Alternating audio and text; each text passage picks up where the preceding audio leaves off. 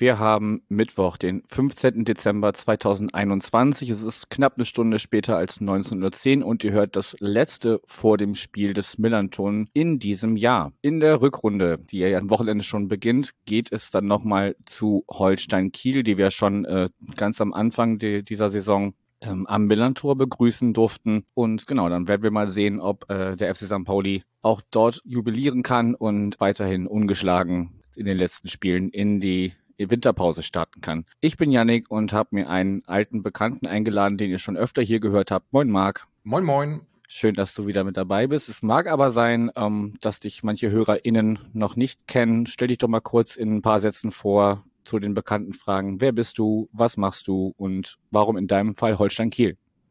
Ja, äh, ich bin Marc, äh, lebe in Kiel, geboren in Kiel und dementsprechend auch früher oder später Holstein-Fan geworden ähm, und habe mit meinem Bruder zusammen den Podcast 1912 FM gegründet, wo wir halt ähm, ja logischerweise hauptsächlich über Kiel reden und ähm, seit es den Podcast gibt, geht es eigentlich bei Holstein fast nur bergauf. Das äh, sehen wir so als ähm, gutes Zeichen.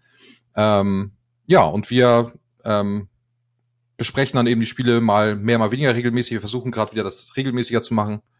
Ähm, ja, und warum Holstein Kiel? Wie gesagt, äh, als, als Kieler ist man da schon natürlich ein bisschen äh, eingenommen und als ich damals den DFB-Pokalsieg gegen Hertha BSC gesehen habe, hat es mich dann gepackt und seitdem versuche ich eigentlich jedes Spiel im Stadion zu sehen oder wenn es eben nicht geht, auch am Fernseher.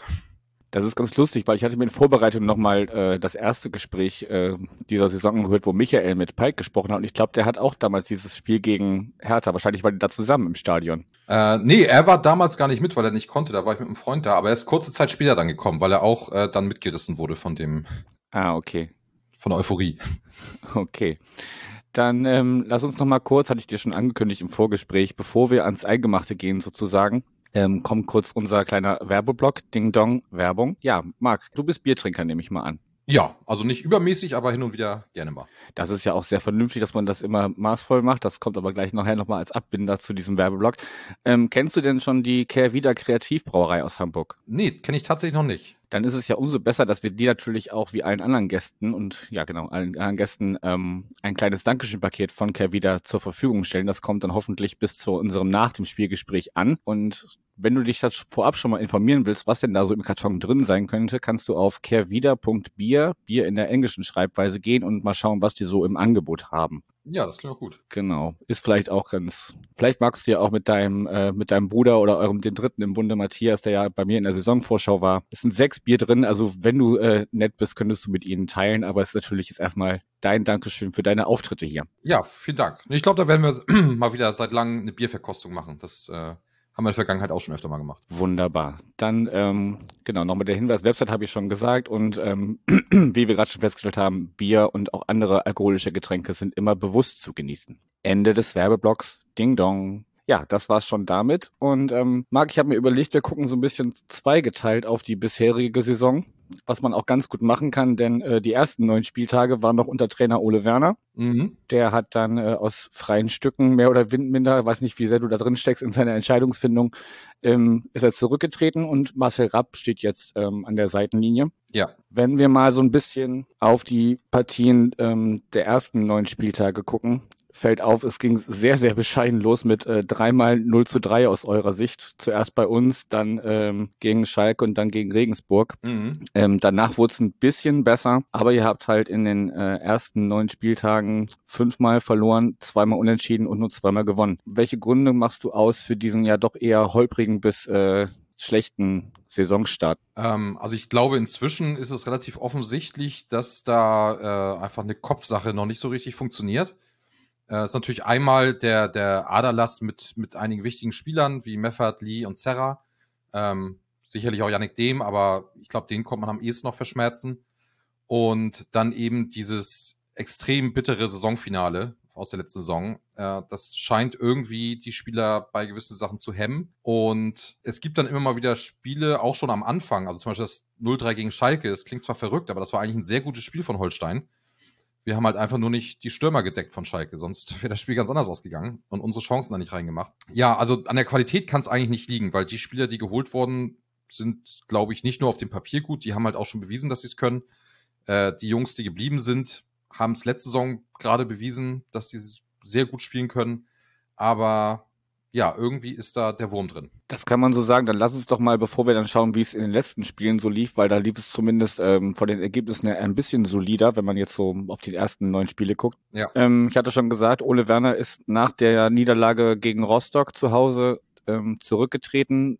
Was hast du damals im ersten Moment gedacht, als das bekannt wurde? Ist er nicht sogar schon nach dem Hannover-Spiel zurückgetreten? Ich glaube, Rostock hat mehr Interimstrainer. Ach so, das kann natürlich sein. Ich hatte jetzt ähm, ähm, auf das offizielle Antrittsdatum geguckt. Ja. Und das war der vierte Zehnte, also Genau. das Spiel nach Rostock. Genau, ja, wir hatten ein Spiel unter unserem Co-Trainer, äh, das war das gegen Rostock.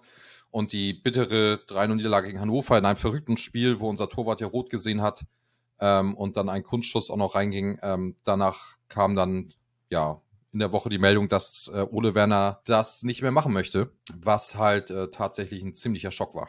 Das glaube ich. Kannst du das denn nachvollziehen, dass er da, ja, also nicht gegangen wurde? Wahrscheinlich ist er da, vielleicht auch irgendwie der Entscheidung längerfristig auch einfach zu, also zuvor gekommen und hat dann gesagt, okay, ich, ich sehe hier keine Möglichkeit mehr, noch irgendwie die Mannschaft zu erreichen, was ja oft Trainer sagen, wenn sie zurücktreten, dass sie irgendwie das Gefühl haben, sie, ja, sie finden kein, keine, kein Mittel mehr. Mhm. Ist er da einfach seiner Entlassung zuvor gekommen oder hätte man an ihm festgehalten? Was meinst du? Also ich bin mir sehr sicher, dass man an ihm festgehalten hätte. Es war ja auch die ganze Zeit noch ähm, der Versuch, seinen Vertrag zu verlängern. Von daher kann ich mir nicht vorstellen, ähm, dass da schon Ideen waren, ihn zu ersetzen. Ähm, und in dem Moment wirkte es schon nachvollziehbar, dass er gesagt hat, okay, die Ergebnisse stimmen nicht, scheinbar erreiche ich die Mannschaft gerade nicht mehr richtig. Ähm, und kann man ja auch alles dann so ein bisschen nachvollziehen mit der sehr schwierigen Saison davor, dann mit diesem Saisonfinale kaum eine Pause, dass man dann vielleicht auch gedacht hat, so, da sind ein bisschen die Batterien alle einfach ausgebrannt. Dass er dann jetzt eben doch so schnell zu Werder Bremen gewechselt ist, gibt dem Ganzen natürlich so ein bisschen bitteren Beigeschmack. Und man weiß nicht so richtig, was man davon halten soll, weil eigentlich ist Ole Werner ein total toller Typ.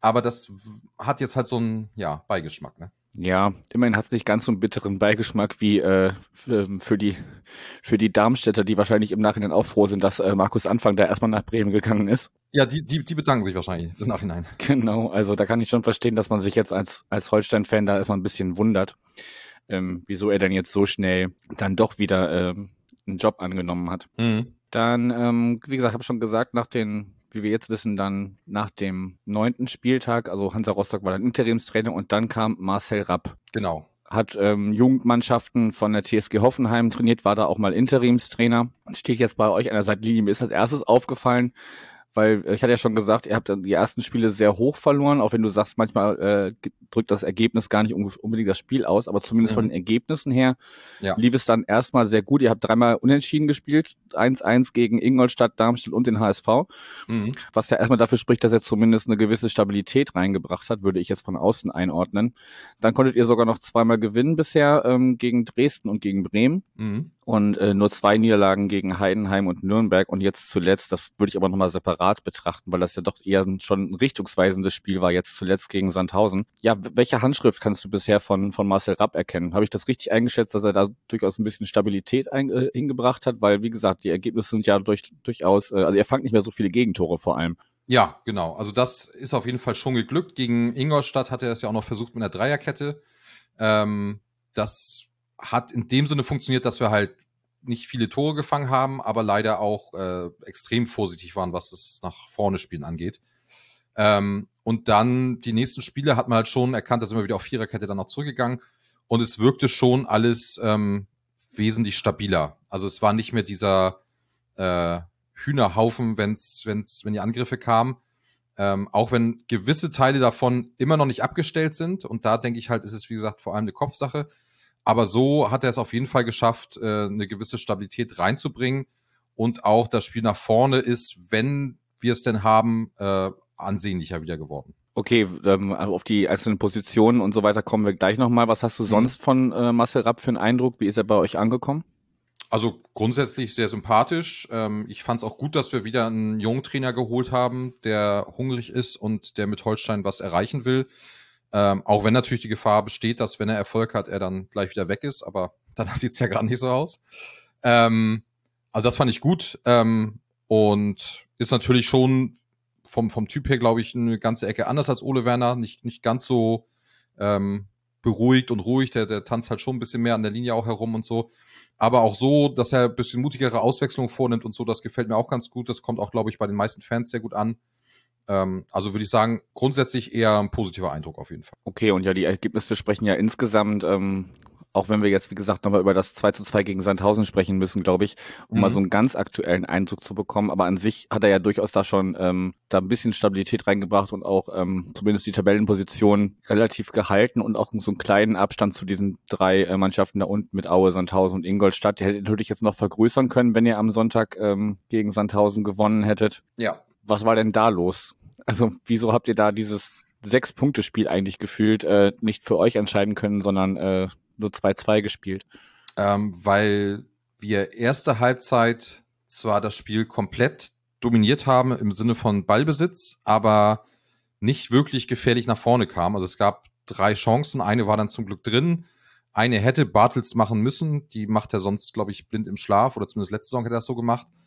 Ähm, und dann aber halt viel zu passiv. Äh, Gerade bei dem Angriff, bei dem Sandhausen auch das Tor gemacht hat, geht keiner richtig rauf. Äh, hat mich sehr an das äh, erste Gegentor von, vom Hinspiel gegen St. Pauli äh, erinnert.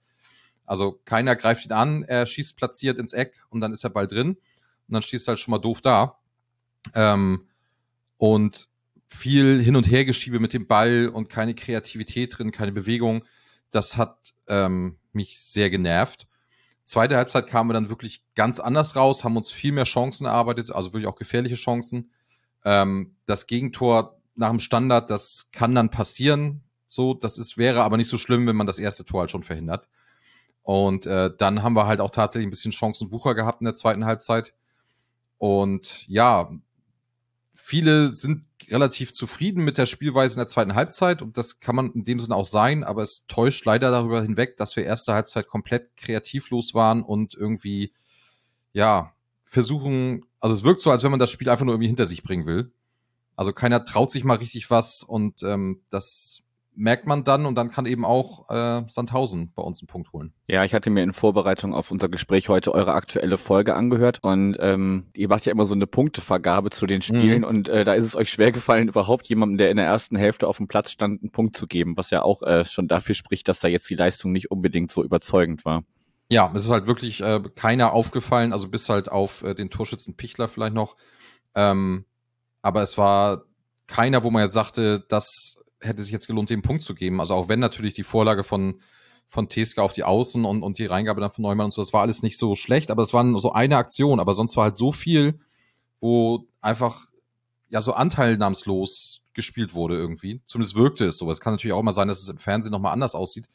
Weil wie gesagt, viele sagen auch, dass es ein gutes Spiel war, aber ähm, ich fand die erste Halbzeit wirklich äh, sehr schrecklich und ähm, da weiß ich nicht, wie man das mal hinkriegt, dass man so eine Leistung wie der zweiten Halbzeit über 90 Minuten hinkriegt, weil ich glaube, dann hätten wir das Spiel locker gewonnen. Dann schauen wir doch mal ein bisschen genauer auf die äh, Personen, die dafür verantwortlich sind, dass es eben so, ja, wie du sagst, eher äh, schlechtes Spiel oder schlechte erste Halbzeit war. Andere sehen das vielleicht anders, ist ja auch mit einer, eine subjektive Wahrnehmung. Mhm. Was mir in der Vorbereitung als erstes aufgefallen ist, du hattest es eben auch schon so in der Zusammenfassung der ersten oder der ersten Hälfte der Hinrunde äh, angesprochen. Ähm, Johannes Gelios hat äh, rot gesehen gegen Hannover und hat auch dadurch seinen jetzt längerfristig seinen Stammplatz verloren.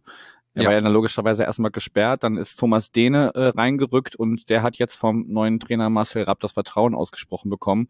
Mhm. Und sie haben jetzt quasi die Rollen getauscht. Also das machen wir ja auch so. Äh, bei uns steht Vassil in der Liga im Tor und Smarsch äh, im Pokal und ähm, bei euch haben jetzt quasi die, die Rollen gewechselt und Däne ist jetzt die Nummer eins in der Liga und äh, Gelios darf Pokal spielen. Genau. Lass uns doch erstmal bei der Position bleiben. Wie, wie, ähm, wie unterscheiden sich die beiden Torhüter und ähm, ja, was stimmst du dem Wechsel zu? War das eine gute Entscheidung von Rapp oder wünschst du dir Gelios zurück? Ah, das ist immer ganz schwer zu sagen. Also ähm, ich habe es am Anfang ein bisschen schade gefunden, weil Gelios sich ja letzte Saison das halt auch irgendwie verdient hat. Äh, auch wenn Dene da ja auch schon ein paar Spiele hatte. Ähm, aber die letzte Saison war ja halt wirklich sehr überragend und äh, da hat Gelios wirklich gut Werbung für sich gemacht. Aber ähm, ich glaube, die beiden unterscheiden nur Nuancen. Also ich glaube, dass äh, Dene ein bisschen fußballerisch besser ist. Dafür hat Gelios vielleicht so ein bisschen mehr das beim, beim Rauslaufen äh, und so. Aber äh, da sind wir halt wirklich, ähm, oder können wir uns glücklich schätzen, dass wir auf der Position zwei so gute Torhüter haben und es im Endeffekt für unser Spiel keine riesige Rolle spielt, wen wir da jetzt auf dem Platz haben. Okay, also ist ja keine, keine Schwachstelle, die wir ausnutzen können am Freitag. Nee, absolut nicht. Okay. Dann gehen wir weiter auf die Suche nach einer Schwachstelle. Gucken wir eine Reihe rein, eine, meine Gott, langsam, eine Reihe weiter vorne. Innenverteidigung Teska und Wahl jetzt zuletzt äh, und mhm. äh, links und rechts außen Kirkeskov und Neumann. Ist das auch so die ähm, Stammformation mittlerweile, die sich da gebildet hat, oder wechselt da immer mal was durch? Also Wahl ist ähm, der Kapitän, der wird eh auf dem Platz stehen wahrscheinlich. Ja. Wenn ihn nichts davon abhält. Aber wie ist denn sonst die Innenverteidigung so oder die Verteidigung allgemein aufgebaut? Ja, also aktuell äh, ist das eigentlich schon so der Stamm. Es gibt dann hier und da mal Ausnahmen. Gegen den HSV hatte dann Korb gestartet. Ähm, und links wechseln sich äh, Kirkesko und Vandenberg bisschen ab, wobei Vandenberg aktuell jetzt verletzt ist. Deswegen, äh, ja, ändert sich da nicht so viel. Es ist halt auch so, dass Lorenz jetzt langsam erst wieder fit wird. Der sollte jetzt beim, beim nächsten Spiel wieder einsatzbereit sein, aber ich denke mal, dass man erstmal an Wahl und Teska festhalten wird. Worauf viele hoffen, ist halt, dass Commander bald wieder zurück ist. Der hatte sich ja schwerer verletzt.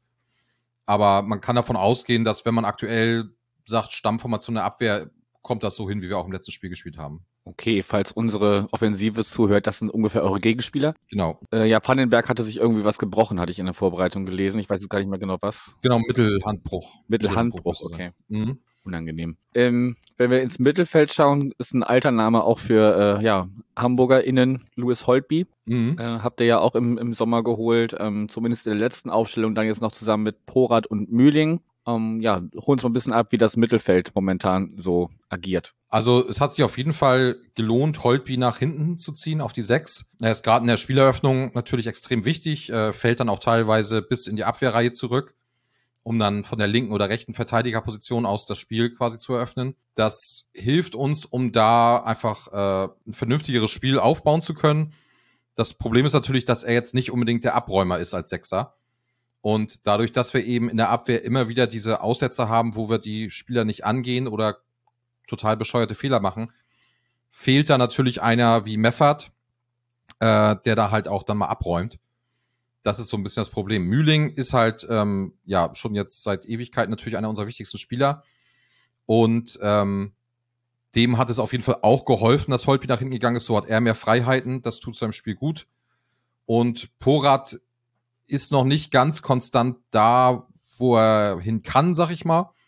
Aber das äh, wird schon immer besser und was mir an ihm sehr gefällt, ist, dass er wirklich immer sehr kämpft, äh, überall ordentlich reingeht und ähm, ja, deswegen auch zu Recht, glaube ich, aktuell da Stammspieler ist. Ähm, der letzte Versuch mit Sander auf der Position als, als Starter hatte dann nicht ganz so gut funktioniert, wobei ähm, meistens im Laufe des Spiels Sander dann irgendwann für ihn reinkommt und das ist dann auch schon eher einer, der ein bisschen äh, rabiater zugeht, sag ich mal. Okay, sind wir ganz vorne angekommen. Du hattest einen Namen eben schon ähm, genannt mit Pichler. Mhm. Äh, dann natürlich äh, der ewige Finn Bartels, ähm, der garantiert äh, am, am, Freitag gegen uns treffen will, kann ich mir gut vorstellen, aber dazu kommen wir später.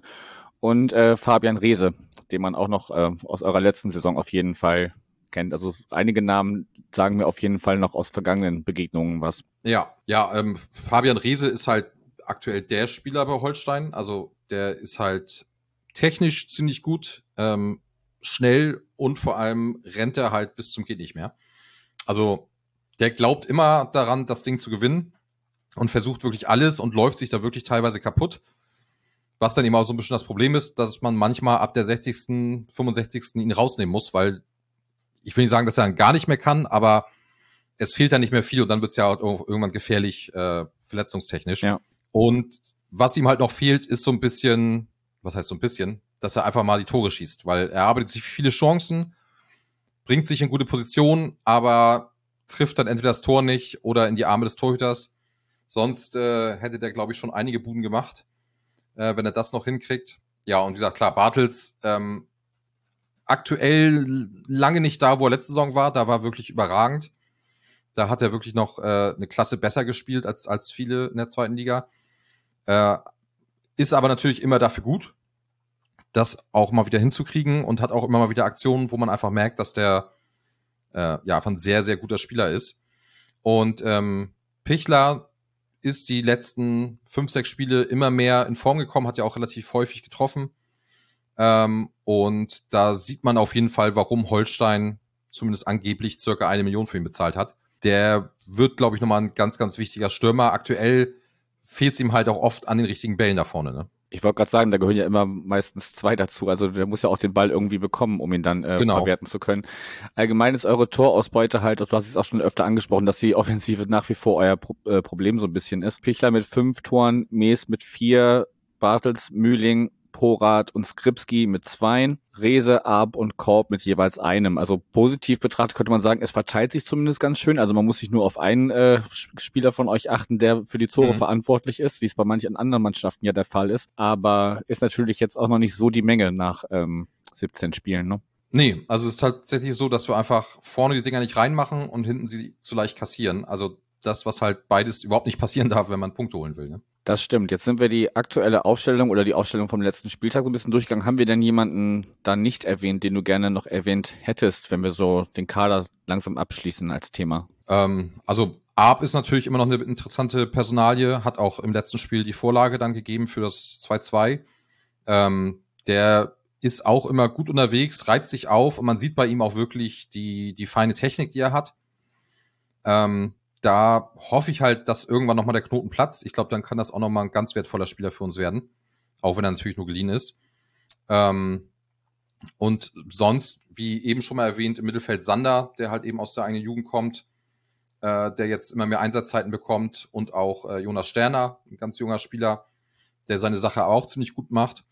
Und ähm, ich weiß halt noch nicht, ob er wieder fit ist dann, aber Mees ist natürlich äh, unser Edeljoker, der wenn er kommt äh, im Spiel, meistens eine gute Leistung zeigt und auch dann sehr torgefährlich ist. Er darf halt nur nicht starten, weil dann fällt er halt überhaupt nicht auf im Spiel. Oder wenig, sagen wir so. Ähm, ja, das sind noch so die Sachen, die man vielleicht erwähnen könnte. Woran laboriert Mies gerade noch rum, dass er nicht einsatzfähig ist? Äh, ich weiß es ehrlich gesagt gerade gar nicht. Okay, reiche ich vielleicht in den, in den Show Notes nach. Mal gucken. Ja. Gut, dann lass uns den Kader so langsam abschließen und auch schon mal langsam auf den Freitag kommen. Es war ja lange Zeit unklar, ob wenn, und wenn ja, wie viele Fans überhaupt zugelassen sind. Äh, da hat unser Verein ähm, uns immer vertröstet, ja, wir warten auf Antwort, wir sind in Gesprächen und so weiter. Jetzt ist aber klar, wir bekommen um die 400 Karten, was 5 Prozent sind. Würde nach Adam Riese bedeuten, dass ungefähr 8000 am Freitag rein dürfen. Habe ich das richtig ausgerechnet? Genau, so ist auch meine Info, dass 8000 Karten zur Verfügung stehen. Genau. Ähm, war das gegenüber Holstein oder das Kieler Gesundheitsamt mit Holstein ähnlich spät kommuniziert oder ist das einfach nur so spät beim FC St. Pauli angekommen? Wie viele jetzt nun wirklich rein dürfen? Ich glaube, das wurde jetzt erst äh, gestern, glaube ich, kam die E-Mail bei uns auch an, dass zumindest äh, das wegen der Maskenpflicht und so weiter während des Spiels ähm, durchkam. Deswegen gehe ich mal davon aus, dass das alles zusammen kommuniziert wurde. Also viel früher glaube ich nicht, dass wir das wussten, aber ich glaube auch, dass wir die Spiele davor jetzt nicht wesentlich mehr Zuschauer hätten reinkriegen können war jetzt auch nicht ganz ernst gemeint. Ich kann mir nicht vorstellen, dass man den einen Verein da früher informiert als den anderen. Äh, wie viel passen bei euch nochmal insgesamt rein? 15.000, 16.000, irgendwie sowas? Äh, ja, müsste jetzt 14.000, 15.000 sein. Genau. Also, da das jetzt schon lange nicht mehr möglich war, ist das irgendwie äh, ja nicht mehr so im, im Kopf. Und selbst die Zahlen, die wir jetzt haben, kriegen wir aktuell meistens nicht voll. Okay, also selbst wenn äh, alle rein dürften, würden nicht äh, 15.000 kommen. Nee, äh, auf keinen Fall. Okay, das war ja wahrscheinlich letzte Saison noch anders. Ja, logischerweise. Da war natürlich jeder irgendwie vom Holstein-Fieber gepackt. Ähm, aber ja, jetzt, aber ist halt natürlich auch mal schwer zu sagen durch die Situation, aber auch sportlich ist es natürlich so, dass es nicht unbedingt Leute anlockt. Ne? Das ist klar. Also viele, das hatten wir ja bei uns ja auch. Wir hatten gegen Schalke auch noch paar mehr Tickets verkaufen können, als dann letztendlich äh, Leute drin waren. Viele sind ja natürlich jetzt gerade auch weiterhin äh, zu Recht auch noch weiterhin vorsichtig und überlegen sich wirklich, setze ich mich die Situation aus oder nicht. Mhm. Aber klar, natürlich wird es auch so ein bisschen, ne, ich meine, ihr habt ja auch in eurer letzten Ausgabe ja ein bisschen äh, ja, desillusioniert ist vielleicht zu viel gesagt, aber ein bisschen pessimistisch geklungen, was so die aktuelle Entwicklung angeht? Oder hast du noch Hoffnung, dass man da jetzt spätestens nach dem Winter, weil ihr habt auch zu Recht gesagt, es wird ein schweres Spiel für euch am Freitag, wobei ja. der FC St. Pauli das auch noch lange nicht gewonnen hat. Meinst du denn, dass es im Winter nochmal, ähm, dass wenn, wenn Marcel Rapp dann so ein bisschen mehr Zeit hat, auch mit der Mannschaft zu arbeiten, er ist ja jetzt wirklich auch erst seit zwei Monaten da, dass das dann den Weg da unten noch rausführen kann oder wird das den, den Rest der Saison so eher Abstiegskampf und am Ende wird man vielleicht 12. oder 13. oder sowas. Also wenn wir 12. 13. früh genug werden, dann bin ich damit ja auch zufrieden. Ähm, also ich hoffe natürlich, dass man da noch einiges hinkriegt. Also wie gesagt, das ist dann seine richtige, erste richtige Vorbereitung mit Holstein. Genau. Die Spieler haben jetzt mal eine richtig geplante Pause. Das wird, glaube ich, auch einigen gut tun, einfach mal ähm, das auch alles zu verarbeiten, was so in den letzten Monaten passiert ist.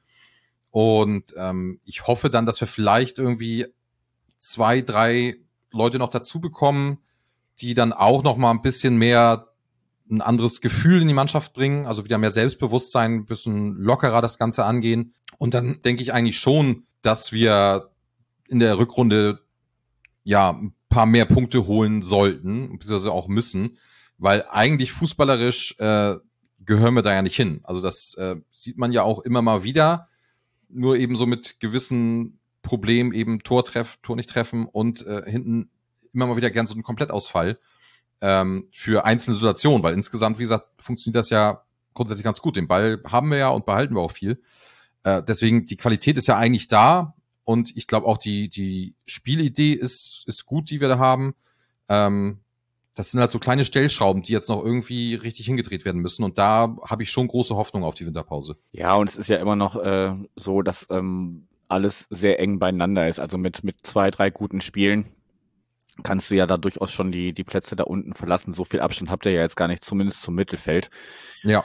Und ähm, das kann euch ja Hoffnung machen, dass das einfach, wenn ihr da noch ein bisschen mehr in die Spur findet, dass man da auch zumindest ja einen Platz erreicht, dem, mit dem du am Ende zufrieden bist nach, nach, einer, nach einer Umbruchssaison, die es ja sicherlich war und auch immer noch ist. Aber wir sind ein bisschen abgekommen vom kommenden Freitag. Ich habe schon gesagt, äh, Finn Bartels schießt auf jeden Fall ein Tor gegen uns. Was meinst du denn? Was sehen wir am Freitag für ein Spiel und wie geht's aus? Ach, das ist sehr schwierig. Also wenn ich an die erste Halbzeit denke äh, vom Spiel gegen Sandhausen, dann mache ich mir große Sorgen und habe das Gefühl, dann könnten wir auch schon zur Halbzeit 5-0 hinten liegen. Wenn ich dann aber wiederum an die zweite Halbzeit denke und auch an die Spiele zum Beispiel gegen Werder Bremen, äh, dann ist natürlich schon alles möglich, weil wie gesagt, die Qualität ist da, ähm, gerade offensiv. Und ich glaube, wenn es eine Schwachstelle bei St. Pauli gibt, dann ist es eher auch in der Defensive. Die Offensive ist ja wirklich sehr effizient und äh, torgefährlich. Ähm, das ist so ein bisschen meine Hoffnung, dass wir halt irgendwie gut den Ball nach vorne kriegen und da für Druck sorgen. Dann ist da sicherlich auch irgendwie was drin, aber so grundsätzlich von meiner aktuellen Stimmung her befürchte ich Schlimmes und ähm, hoffe, dass wir zumindest irgendwie einen Punkt retten. Okay, also kann es vielleicht auch sein, dass es dann für euch einfach wichtig wäre, in Führung zu gehen und nicht noch schon einem Rückstand hinterher zu rennen nach, äh, ich meine, St. Pauli ist ja momentan ähm, in der Regel bekannt dafür, schon in den ersten 10, 15 Minuten zu treffen, manchmal auch schon nach zweien. Also wahrscheinlich wäre es für euch dann wichtig, möglichst lange hinten gut zu stehen und dann nach vorne versuchen, was geht. Ja, also auf jeden Fall ist es wichtig, dass wir nicht, ähm, vor allem nicht irgendwie wieder so ein blödes Gegentor bekommen, damit das nicht einfach noch mehr die Mannschaft verunsichert. Ähm, und klar, wenn, wenn wir in Führung gehen sollten, ist das grundsätzlich immer gut. Man hat jetzt aber diese Saison gesehen, dass das bei uns nicht so viel ausmacht. Also äh, ob wir jetzt in Führung gehen oder nicht, das ändert meistens leider nicht so viel am Spiel. Deswegen, ich hoffe einfach, dass wir hinten sicher stehen und hin und wieder den Ball vernünftig nach vorne kriegen, weil dann haben wir auch, auch grundsätzlich eine Chance, aber das hinten sicher stehen ist halt das, wo ich mir gerade gegen St. Pauli große Sorgen mache. Okay, aber auf ein Ergebnis möchtest du dich nicht festlegen. Also ich habe mal geguckt, die letzten Ergebnisse in der zweiten Liga, da waren ja auch äh, viele 2-1 dabei und da könnte ich sehr gut mit leben, aber ich glaube, da ist mehr Wunschvater des Gedanken. Also wenn wir irgendwie 1-1, 2-2, dann wäre ich schon sehr zufrieden. Dann glaube ich tatsächlich wird es eher ein 2-2, weil, ähm, also vielleicht nach, nach ähm, 2-0 Führung von uns oder so. Ähm, weil das hat ja auch das Spiel in Nürnberg gezeigt. Es ist nicht unbedingt so, dass wenn wir in Führung liegen, dass es dann äh, schon gegessen ist und wir, wir schaukeln das Ding nach Hause. Mhm. Zumindest bei einer ein, zwei Tore Führung nicht. Ähm, ich bin eher so bei einem äh, 3 zu 1 aus unserer Sicht, ähm, weil ich einfach glaube, dass am Ende dann doch die, die Offensive von uns, die du schon angesprochen hast, dann sich doch durchsetzen wird. Und ähm, ja, dann geht's am Ende dann doch für uns aus, kann ich mir gut vorstellen. Aber wie gesagt, Finn Bartel schießt das Tor für euch. Das ist schon mal schön, ja. okay. Dann, ähm, ja, bevor ich dich frage, doch, ich frage dich als erstes erstmal, hast, haben wir noch irgendwas vergessen, was du ansprechen möchtest? Ähm, nee, so eigentlich äh, nichts Besonderes. Ich freue mich auf jeden Fall sehr auf das Spiel, freue mich, dass ich da auch noch ins Stadion gehen kann, dass das noch möglich ist aktuell. Ähm, ich hoffe, dass äh, die 400 äh, im Gästeblock nach dem Spiel schnell in ihre Busse und Autos kommen, damit wir dann äh, als Holsteiner auch schnell nach Hause können. Da äh, haben wir ja letztes Mal nach dem Rostock-Spiel, nee, nicht Rostock, äh, nach dem Dresden-Spiel, nee, Bremen-Spiel, genau. Nach dem Bremen-Spiel mussten wir sehr lange draußen in der Kälte stehen. Okay, bei den anderen beiden hätte ich aber auch nicht gewundert. Ja, nee, aber da, da, da ging es tatsächlich. Es war ja auch äh, teilweise zum Glück beim HSV auswärts. Äh, aber gegen Bremen, das war wirklich äh, sehr nervig, dass wir da ja, über eine Stunde draußen standen, weil der Weg gesperrt wurde. Ähm, deswegen hoffe ich, dass das gut geht. Aber sonst, ja, freue ich mich auf ein, auf ein tolles Flutlichtspiel und ähm, ja, ist halt ein, ein geiles Duell, ne? Das stimmt, war ja auch durchaus, ähm, ich erinnere mich an das eine Partie vor zwei Jahren war das, glaube ich, oder wann das war, ähm, als äh, hier unsere äh, Mannschaft und Funktionäre noch äh, äh, ja, nennen, nennen wir sie Fans äh, von euch, ähm, über den Platz gejagt haben, um einen Banner zurückzuholen und so. Also es ist durchaus immer was los, aber hoffentlich äh, konzentriert sich das am Freitag auf den Platz und nicht auf das Drumherum und alle kommen schön äh, wohlbehalten nach Hause bei den immer weiterhin sinkenden Temperaturen. Und dann schauen wir einfach mal, wie es ausgeht. Ich kann leider nicht da sein, weil äh, bis 17 Uhr arbeiten und dann um 18.30 Uhr im Stadion in Kiel stehen, das haut nicht hin. Und selbst, äh, ja. selbst ein bisschen früher Schluss machen wäre dann sehr, sehr knapp geworden. Und so denke ich mir, okay, ich schaue es von daheim auf dem Fernseher und äh, du bist im Stadion und ich bin noch ein bisschen in Gesprächen mit unserem Bobby, äh, der ja auch hier die Vor- und Nach dem Spielgespräche mit mir und den anderen macht. Mhm. Ähm, der wird fürs AFM-Radio in Kiel sein und vielleicht kriegen wir es ja hin, dass er äh, als Dritter im Bunde zum Nach dem Spielgespräch noch dazukommt. Müssen wir mal schauen, ob wir das hinkriegen oder ob er mir zumindest so ein bisschen noch die St. Pauli-Sicht im Stadion noch ein bisschen schildern kann. Mal ja. gucken. Gut, dann wäre noch meine abschließende Frage. Wir haben es bisher immer so gemacht, zumindest wenn ich mit einem von euch gesprochen habe, dass wir uns geeinigt haben, äh, wir machen auch eine Punktevergabe. Aber nicht äh, der, der eigene Mannschaft, sondern äh, du würdest St. Pauli-Spieler bewerten und ich gucke mir die Kieler an. Genau, das finde ich ist mal eine gute Idee. Genau, dann hat man nochmal so eine andere Perspektive auch aufs Spiel und schaut sich nicht nur an, was die eigene Mannschaft so verzapft oder gut macht. Ja, und gerade dann gibt's ja immer mal Überraschung, dass man das das gegnerische Team ein Spieler besser bewertet wird, als man ihn selber die ganze Zeit sieht. Ne? Das mag durchaus sein, weil ich habe jetzt auch noch relativ wenig äh, Spiele von euch und schon gar nicht über 90 Minuten gesehen. Mhm. Von daher ähm, muss ich mir das einmal mal in Ruhe anschauen und dann schauen wir mal. Genau. Gut, Marc, dann danke ich dir erstmal für deine Zeit jetzt. Wie gesagt, das Bier ist auf dem Weg zu dir. Und ähm, genau, ich wünsche dir noch einen schönen Abend. Euch danke fürs Zuhören. Wenn ihr nach Kiel fahrt, passt auf euch auf. Reist zügig ab, damit die Kieler nicht so lange in der Kälte stehen müssen. Und äh, ja, bis dahin, macht's gut. Jo, tschüss.